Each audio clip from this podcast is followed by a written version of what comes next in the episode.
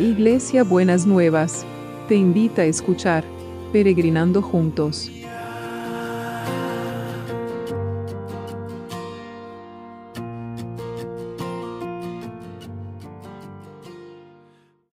Buenos días mis peregrinos y peregrinas, ¿cómo andamos para este jueves que el Señor está preparado? Algunos están en unas mini vacaciones por la, por la eh, la Pascua y otros todavía van a estar trabajando, así que espero que todos puedan disfrutar de este jueves que el Señor nos ha dado y nos ha preparado. Y estamos en este proceso de prepararnos para la Pascua. Y hoy nos toca recordar el pasaje cuando Jesús lavó los pies de sus discípulos, que está en Juan 13, del 1 al 17. Antes de la, en la nueva traducción viviente voy a leer. Antes de la celebración de la Pascua, Jesús sabía que había llegado su momento para dejar este mundo y regresar a su Padre. Había amado a sus discípulos durante el ministerio que realizó en la tierra y ahora los amó hasta el final. Era la hora de cenar y el diablo ya había incitado a Judas, hijo de Simón Iscariote, para que lo traicionara, para que traicionara a Jesús. Jesús sabía que el Padre le había dado autoridad sobre todas las cosas y que había venido de Dios y regresaría a Dios. Así que se levantó de la mesa, se quitó el manto, se ató una toalla a la cintura y echó agua en un recipiente y luego comenzó a lavarle los pies a los discípulos y a secárselos con la toalla que tenía en la cintura.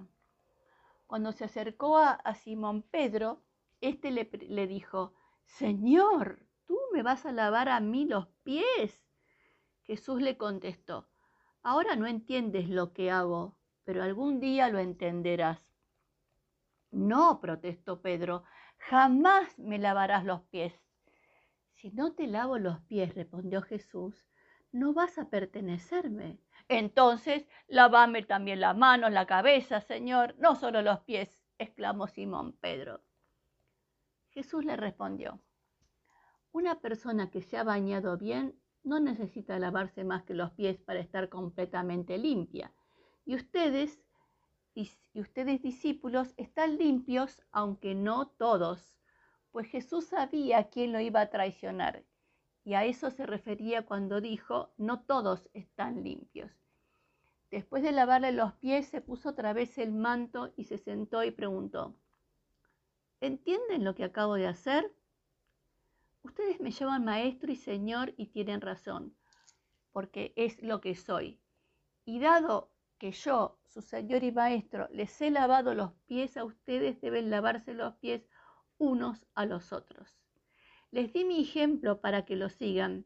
Hagan lo mismo que yo he hecho con ustedes. Les digo la verdad, los esclavos no son superiores a su amo, ni el mensajero es más importante que quien envía el mensaje. Ahora que saben todas estas cosas, Dios los bendecirá por hacerlas. Qué interesante este, esta escritura, ¿no? Qué interesante cómo cómo Jesús pone en perspectiva este sistema de relaciones. Y me llama mucho la atención que hacia el final, en los últimos versículos, después de haberle lavado los pies a los, a los discípulos, le dice, ¿entienden esto? Entonces dice, les digo la verdad, los esclavos no son superiores a sus amos. Invierte, invierte el orden, porque en general los amos se sentían superiores a sus esclavos. entonces invierte el orden. Los esclavos no son superiores a su amo. Y el mensajero es más importante que quien envía el mensaje. ¿no? Eh, Jesús fue el mensajero de Dios Padre y, y ahí también ponía esa perspectiva.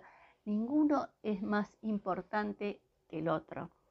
Entonces, ¿qué aprendemos de esto y qué entendemos de esto y qué tendríamos que entender de esta actitud de Jesús de lavarle los pies? Primero, ¿por qué le lava los pies? En la época de Jesús, la gente andaba generalmente con sandalias y los caminos no eran asfaltados, había polvo, había suciedad, había... Entonces estaban siempre con los pies sucios. Por eso dice, si estás limpio, lo único que necesito es lavarte los pies para que estés completamente limpio. Entonces necesitaban solamente lavarse los pies.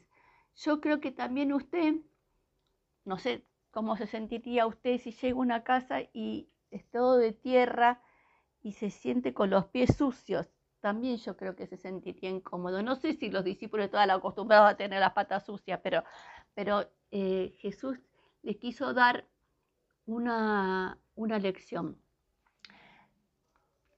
Limpiar los pies sucios no es el mejor trabajo. No es la tarea más alegre que nos tocará en la vida. Tocar la suciedad de otro, hay que poder tener mucho amor para tocar la suciedad de otro. ¿No es cierto? Usted piense, hay que tener verdaderamente mucho amor para tocar la suciedad de otro. ¿No? Y en algún momento a nosotros en este proceso del cuidar a, los, a las personas, del cuidar al, sobre todo a las personas grandes, yo me acuerdo de haber cuidado a mi mamá, hemos tenido que haber limpiado la suciedad del otro. Bueno, siempre limpiamos la suciedad de los bebés, ¿no? Pero no es tan fácil, pienso en un grande, depende cómo haya sido el vínculo, limpiar la suciedad del otro. Y eso es, es esto que, que Jesús quiere mostrarles, la humildad que significaba el gesto humilde que él, que era su maestro y señor, se pusiera en una posición de limpiar la suciedad del otro. Yo creo que por eso es porque para eso es lo que verdaderamente a lo que vino Jesús, para limpiar nuestras, nuestras suciedades. Y si usted se acuerda cuál fue la presentación de Jesús en el templo o la anunciación del ministerio de Jesús, era vino a dar libertad a los presos, libertad a los que están cautivos, una corona en vez de cenizas, perfume de alegría en vez de llanto. Es limpiar la suciedad del otro para poder transformarla en algo verdaderamente limpio, en algo verdaderamente bueno. Pero acá hay otro mensaje importante que quiero que rescatemos para esta Pascua. Y este mensaje importante que quiero que rescatemos es el Señor le dijo que quería que ellos hicieran lo mismo. ¿Y qué establece? ¿Qué quiere decir esto? Dice, ya que les he lavado los pies, ustedes deben lavarse los pies los unos a los otros. Les di mi ejemplo para que lo sigan. Hagan lo mismo que yo he hecho entre ustedes. Y lo que Jesús hizo entre nosotros fue no venir para ser servido, sino para servir. Esa actitud de servir a los otros, eso es lo que el Señor quiere que nosotros tengamos con las otras personas. Y, entender otro, otro mensaje que está guardado en esta enseñanza. Somos iguales con diferente posición. Jesús no se puso ni arriba ni abajo de sus discípulos los trató, ustedes deben hacerlo uno, los unos con los otros, iguales, con diferente posición. Entonces, ¿cuántas veces vimos, vemos estas distorsiones? ¿Cuántas veces vemos personas que, aún en las iglesias, que se ponen en una posición de autoridad y los demás tienen que servirlos? Como si fuese jerarquía, si hubiese eh, distintos, que unos fueran elegidos y otros no, unos privilegiados y otros no. En la iglesia hay jerarquías. Los pastores tienen autoridad sobre el pueblo, pero eso no los hace diferentes de los demás. Eso eh, más que una jerarquía, le da una responsabilidad sobre el pueblo. Y la responsabilidad es de servir con humildad, no para ser servido, sino para servir a los demás. Esto no significa que no vamos a delegar tareas, que no vamos a hacer otras cosas que darle oportunidad a otros que, que puedan hacerlas. Pero el corazón del, del que sirve, el corazón del siervo, el corazón del llamado, tiene que ser un corazón para servir a los otros. Entonces, el Señor era el Maestro y el Señor, y no tuvo ningún prurito ni ningún apuro por lavarle los pies, poner, poner las manos en la mugre y en los pies de sus discípulos. De hecho, cuando seguramente lavó también los pies a Judas, tocó la peor mugre porque lo iba a traicionar y sabía que lo iba a traicionar y no dejó de lavarle los pies. Entonces ese es un ejemplo para nosotros. Servimos a todos. Los que nos quieren y los que no nos quieren, los que nos aman y los que no nos aman, los que nos gustan y los que no nos gustan, los que nos gustan mucho y los que nos gustan poco. ¿De acuerdo? Que podamos aprender esa lección de humildad y, esa actitud de servicio para con los otros en esta Pascua. Gracias Señor porque nos llamás a servir. Nos llamás a tener esta actitud humilde de poder servir a los otros, de poder lavar los pies de los otros, de poder tocar la suciedad del otro sin temor, pero para ayudarlos a que queden limpios. Ese es tu llamado. y ese es lo que a lo que nos llamas a nosotros. Y en este día, Señor, te damos gracias. Te damos gracias porque tu poder está obrando. He escuchado un audio de la esposa del pastor Quijano que lo están sacando, ya le sacaron el respirador y están por mandarlo a una clínica de rehabilitación para que se rehabilite de todo su tiempo en, la terapia y de todas las secuelas del COVID. Así que son buenas noticias. Ella, en el, en el audio que me mandaron de Puerto Rico, bueno, la, pastora está en, en Estados Unidos, dice que pudo ver el poder de la resurrección en su esposo. Así que es un tiempo de milagros que vamos a ver, quizás no de la manera que nos imaginaríamos, porque el hombre estuvo mucho tiempo en terapia, sino en la manera en que Dios quiere manifestarse en, su poder y en su gracia y en su amor. Así que démosle gracias al Señor. Y de la misma manera que tocaste al pastor, estamos trayendo a todos los que están en necesidad. Señor, en este tiempo que hay tanto temor por la ola, por la segunda, por la tercera, por la ola, si están saturados los servicios de salud, según las cosas que sabemos y las que no sabemos, lo que se nos dice y lo que se nos oculta, vos estás por encima de cada una de esas situaciones. Y como hemos dicho otras veces, que tu nombre sobre todo otro nombre, que tu nombre toque y tu poder toque a cada enfermo, Señor, para levantarlo del lugar donde está. Señor, que tu poder sea tal que las terapias intensivas no se llenen, sino que se vacíen.